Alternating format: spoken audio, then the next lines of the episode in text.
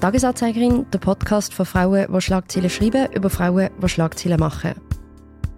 Hoi Annik. Hoi Annik. Über was reden wir heute? Wir reden heute über ein eher schweres Thema. Wir reden über die Kampagne 16 Tage gegen Gewalt an Frauen, die im Moment läuft. Und wir reden über Femizid.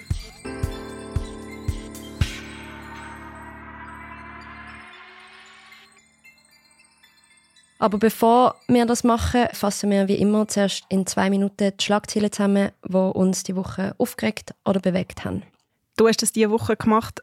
Was hat dich aufgeregt oder bewegt?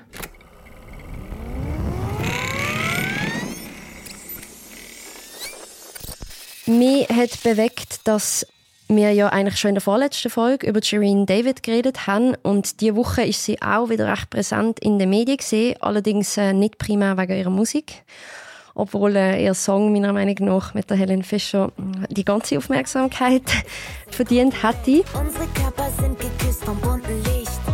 Wir fangen es an zu leuchten, wenn es dunkel ist. Atemlos durch die Nacht, bis ein neuer Tag erwacht. Aber nein, der Thomas Gottschalk hat sich von Wetten das verabschiedet und er hat es nicht können lassen, immer wieder sexistische Anspielungen zu bringen. Shirin hat es nicht weggelächelt. Äh, was für Opern magst du gerne? Dass du ein Opernfan bist, hätte ich dir nicht angesehen. Warum nicht? Ich weiß auch nicht. Ich bin, du weißt ja, ich hätte dir auch die Feministin nicht angesehen. Warum denn nicht? Ja, weil ich... Weil ich gut aussehe? Und dann seit einer Weile berichten Medien darüber, auch mir, dass es jungen Frauen psychisch nicht so gut geht. Und jetzt haben die Resultate von der jüngsten Befragung in der Stadt Zürich auch wieder aufgezeigt, dass ein Drittel der Mädchen Hinweise auf Angststörungen zeigen. Eine weitere Studie von der Versicherungsgesellschaft Swiss Life beleuchtet den Unterschied zwischen Mann und Frau bei der Altersvorsorge. Und das hat ergeben, dass vor allem unverheiratete Mieter im Nachteil sind und daran wird sich auch zukünftig nicht viel ändern. Und dann ist die Woche auch noch der Editaton gesehen und zwar das ja mit der TX-Gruppe, also und da gehören wir ja auch dazu, der Tagesanzeiger. Und zwar geht es darum, Frauen sind im deutschsprachigen Wikipedia stark unterrepräsentiert und der Editathon ist ein Schreibmarathon, der darauf abzielt, die Unterrepräsentation der Frauen auf Wikipedia zu verbessern. Vertreter und Vertreterinnen aus der Medienbranche wie auch aus anderen Bereichen schreiben zusammen Artikel über Frauen. Ich glaube, über 50 neue Einträge hat es dieses Jahr gegeben. Yes. Es ist, wenn wir aufnehmen, Ende November, vor fünf Tagen, am 25. November, ist der internationale Tag zur Beseitigung von Gewalt gegen Frauen, wie das offiziell heißt. Den Tag gibt es seit Anfang 80er Jahre und das Ziel ist echt die allgemeine Stärkung der Frauenrechte. Was ich tatsächlich lange nicht gewusst habe, mir einfach nicht so bewusst war, ist, dass die symbolische Farbe orange ist. Und mir ist es darum bewusst worden, weil ich Anfang Woche im Schauspielhaus war, ein Stück schauen von der Virginie Despont. Mm -hmm. Und alle Kostüme sind orange und es hat nachher dem Foyer auch eben einen Hinweis auf die Aktion 16 Tage gegen Gewalt an Frauen. Die startet die Kampagne an dem 25. und endet am 10. Dezember. Der 10. Dezember ist der Tag der Menschenrechte. Und soll eigentlich wie zeigen, dass Frauenrechte eben Menschenrechte sind. Und das Orange kommt dort, dass Anfang 90er Jahre hat die UNO Orange the World Kampagne lanciert. Man sagt auch Orange Day, offenbar im englischsprachigen Raum. Und darum gibt es das Orange. Und auch in diesen 16 Tagen gegen Gewalt an Frau kommt das Orange immer wieder vor. Man sieht es ab und zu auch, jetzt wenn ich darüber nachdenke, im öffentlichen Raum. Ja, ja, ja. Mega spannend. Ich habe das, also wo der Ursprung von Orange herkommt, tatsächlich nicht gewusst. Aber dass man es im öffentlichen Raum sieht, ist mir auch schon aufgefallen. Ich komme ja aus Basel und in Basel ich weiß nicht, ob sie das schon immer gemacht haben, aber auf jeden Fall letztes Jahr auch schon und das Jahr auch wieder ist äh, der Bahnhof SBB oben wird sogar orange beleuchtet. Aber in Zürich im öffentlichen Raum gibt es also auch der HB ist nicht beleuchtet. es gibt in diesen 16 Tagen sehr viele Aktionen, es gibt Podiumsgespräche. Die 16 Tage gegen Gewalt an Frauen wird in der Schweiz seit 2008 von der FRIDA, der feministischen Friedensorganisation, organisiert. PartnerInnen sind aber extrem vielfältig. Also dort sind Frauenhäuser dabei, die sich engagieren. Dort sind Gleichstellungsstellen dabei. Dort sind, ist aber zum Beispiel auch sehr viele kantonale Departemente dabei oder das Eidgenössische Departement vom Inneren. Also das ist eine Kampagne, die sehr breit abgestützt ist, eben um auf das Thema hinzuweisen. Ja. Du hast vorhin ja darauf hingewiesen, von wo die Farbe Orange kommt, was ich auch nicht gewusst habe. Also ein bisschen die Einordnung.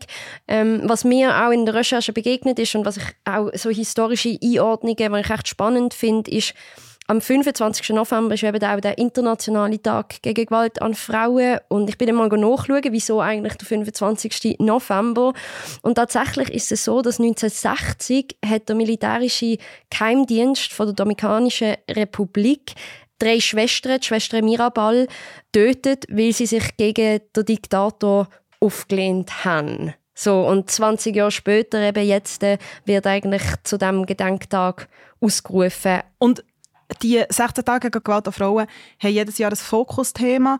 Das Jahr ist es psychische Gewalt und letztes Jahr ist es Femizid. Gewesen. Und wir haben uns entschieden, dass wir ein vertieft über Femizid reden. Die hat letzte Woche angeschnitten. Der Femizid in Italien hat extrem aufgewühlt. Es ist auch in der Schweiz ein extrem präsentes Thema, immer und immer wieder. Und trotzdem muss man sagen, ist die Dunkelziffer hoch, ist das Datenleck hoch.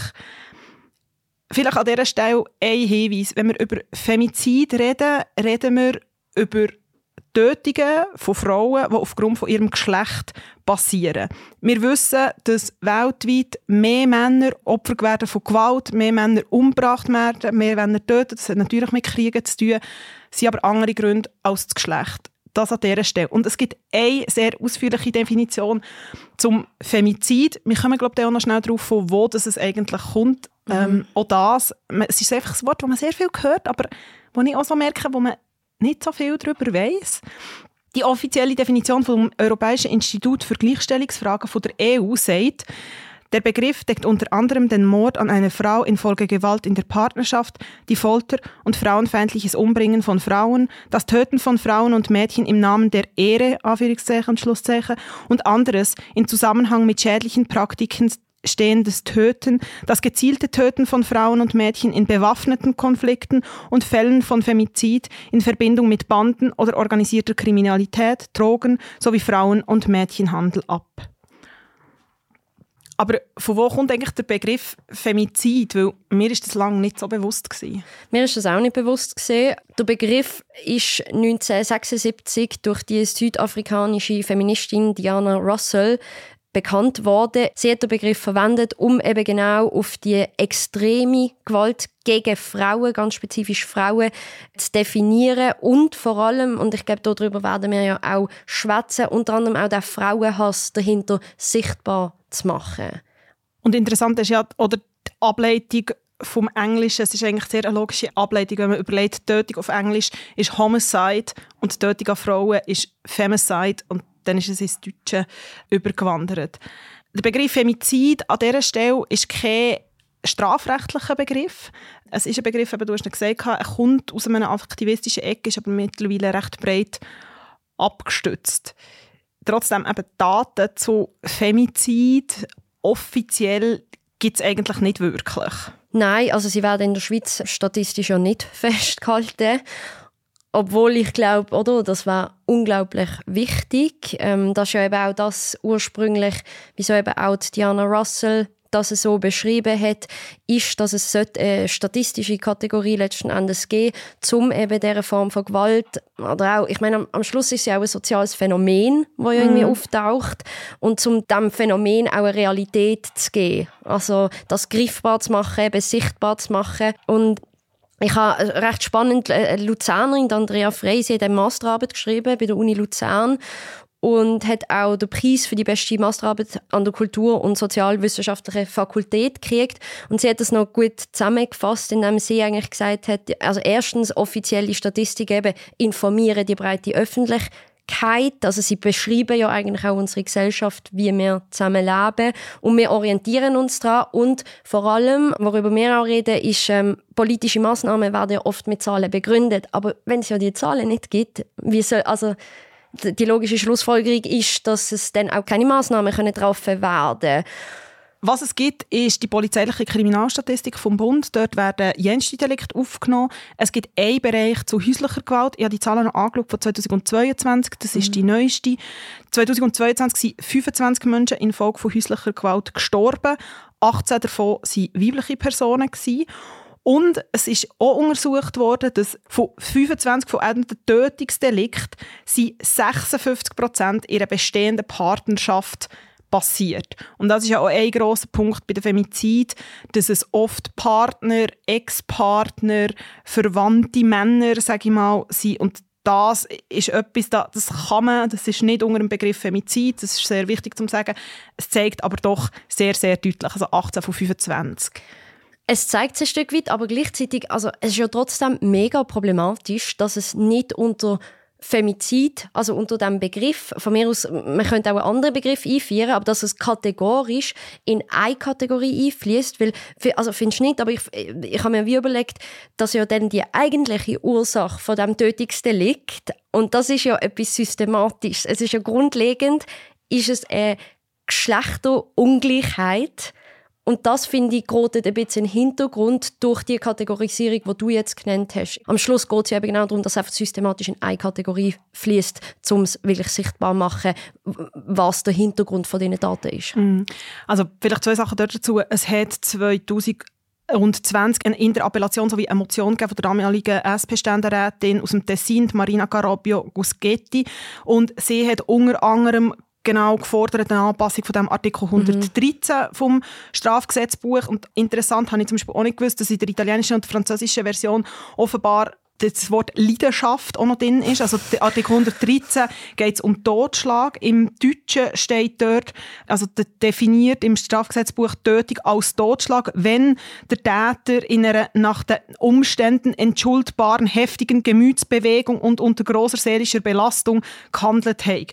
Es hat nachher mit dem Strafmaß zu tun. Wir wollen jetzt hier nicht in die mhm. Details von der äh, Jurisprudenz gehen, aber es zeigt einfach sehr klar das. Und sie hat nachher auch argumentiert, oder, dass nachher oft in den Medien Medien daraus abgeleitet ist, es ist eine Tötung aus Leidenschaft und ein Verbrechen. Und sie hat eigentlich genau gefordert, dass es die Kategorie gibt. Der Bundesrat hat das nachher abgelehnt mit der Begründung, dass das Strafgesetzbuch geschlechtsneutral soll sein und hat eben auch gesagt, es wäre ja in der Kriminalstatistik ersichtlich. Mhm. Es gibt das Eidgenössische Büro für Gleichstellung von Frau und Mann. Die haben dieses Jahr so einen Fokustag so eine nationale Tagung zum Thema Gewalt. Dort gibt es auch sehr, sehr viele Studien. Also wenn sich dort jemand dafür interessiert, das geht jetzt wie zu weit. Und es ist aber interessant, oder? Das ist eigentlich die einzige politische Vorstoß Stand jetzt, wo das versucht, zum Einführen, einen neuen Begriff. Aber ich, also wenn ich das so höre, gerade so eben Begrifflichkeiten wie Beziehungsdelikt, Familiendramen, ich lese das oft und ich glaube, es ist schon oft passiert, dass eine Frau getötet worden ist und unter dem, vielleicht kann man sagen, Deckmantel, ich weiß nicht, was mm. der richtige Begriff ist, was ja eigentlich schon krass ist, wenn man sich das überlegt, dass jemand, also die Verschönigung, ja, oder? Am mm. Schluss ist es eine Art von Verschönigung. Vielleicht können wir ja da auch aktiver eben etwas dagegen machen, um die Daten auch nicht zu verschönern?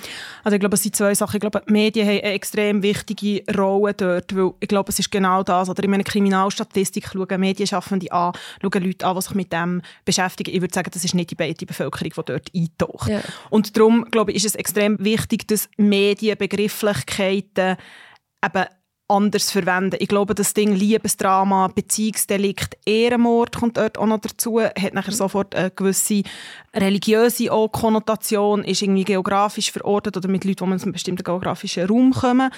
Das ist nochmal ein anderes Thema, da kommen nochmal andere Probleme dazu ich habe es auch oft gelesen, ich muss sagen, ich lese es weniger. Und ich glaube, es ist extrem wichtig. Und wenn man das Wort Femizid nicht brauchen will, aus welchem Grund auch immer, weil man findet, das ist irgendwie eine aktivistische Sprache, dass man einfach sagt, es ist eine Tötung von einer Frau und dass man es nicht ja. auflädt.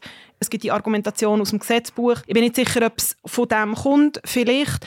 Ich glaube, es hat viel mit dem zu tun, wie wir kulturell prägt sind. Also ich glaube, dort schwingen so ganz, ganz alte patriarchale Strukturen mit, von Unterwürfigkeit von der Frau, von eben, es ist so Liebesdrama, oder? Drama hat immer auch das Ding von einer Aufladung, einer Hysterie, ja, ja. die Frauen, die hysterisch sind. Also ich, ich habe das Gefühl, dass es viel von dem oder kommt Beziehungsdelikt, man streitet, es gibt eine Handgreiflichkeit, es kommt zu Gewalt und im schlimmsten Fall zu einem Mord. Also ich glaube, das sind ganz, ganz alte und ganz, ganz tiefe Wurzeln, die auch sehr breit sind und hier sehr verkürzt sind dargestellt. Aber ich glaube, es ist extrem komplex.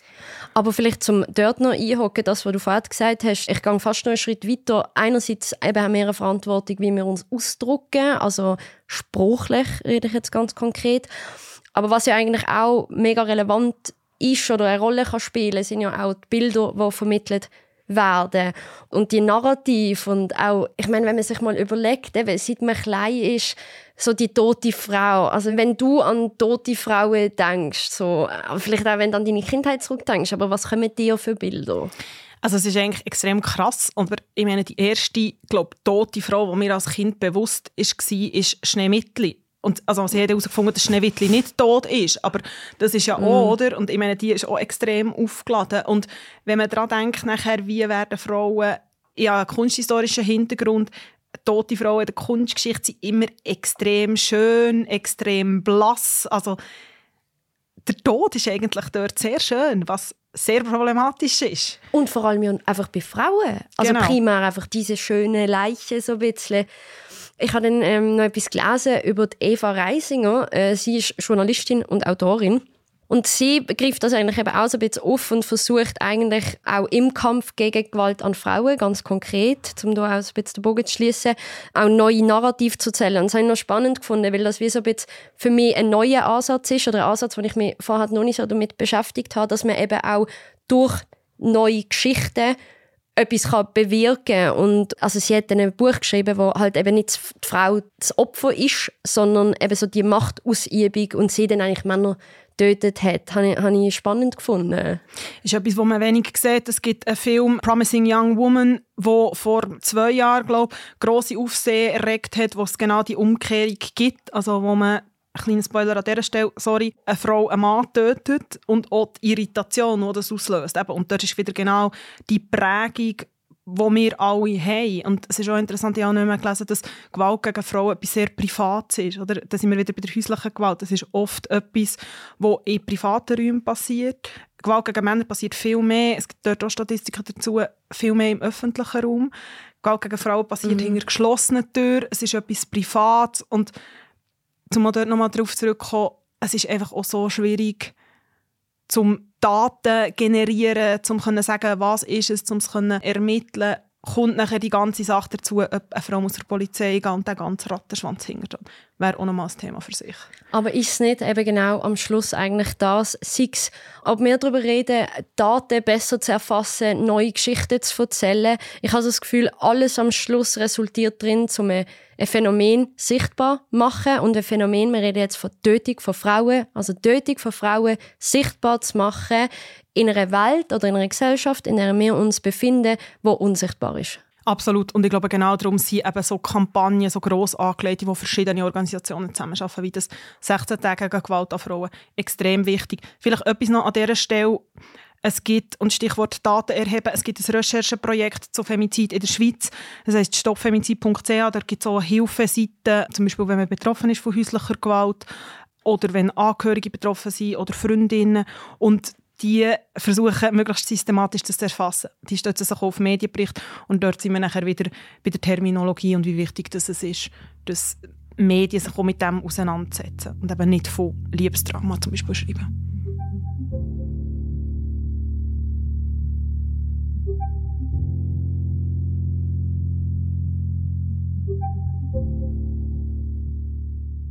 Wie jede Woche haben wir auch einen Tipp für euch am Start.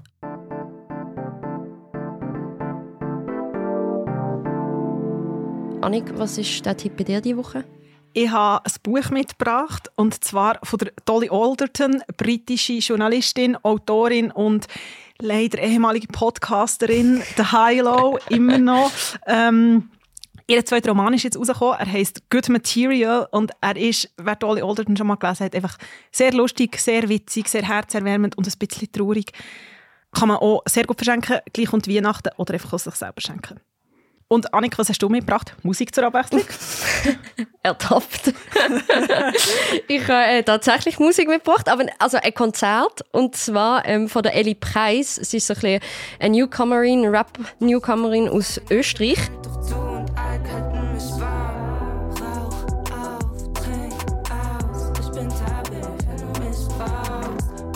Ihre Texte sind recht so roh und fangen, glaube mega gut so die Stimmung von einer Jugend in einem urbanen Setting ein. Und sie setzt sich eben auch für Frauen unter anderem auch in Deutschrap sehr stark ein. Und sie kommt am 12.12. .12. ins Exil in Zürich mit ihrem neuen Album Bad. Und wer nicht in Zürich ist, kann sich Ellie Price auf Spotify hören, so wie ich, was sie nicht kennt hat. Genau. Wir sehen uns in dieser Konstellation Annik Annik erst Ende Dezember wieder und nächste Woche bist du mit der Kerstin hier im Studio. Und bis dann wünsche ich euch eine schöne Woche. Merci vielmals fürs Zuhören. Tschüss. Und für alle Podcast-Hörerinnen und Hörer vom Tagesanzeiger gibt es ein Spezialabo. Und zwar könnt ihr drei Monate Tage online lesen zum Preis von einem Monat. Für alle weiteren Infos und Details und Anmeldungen und und und geht ihr auf tagiabo.ch.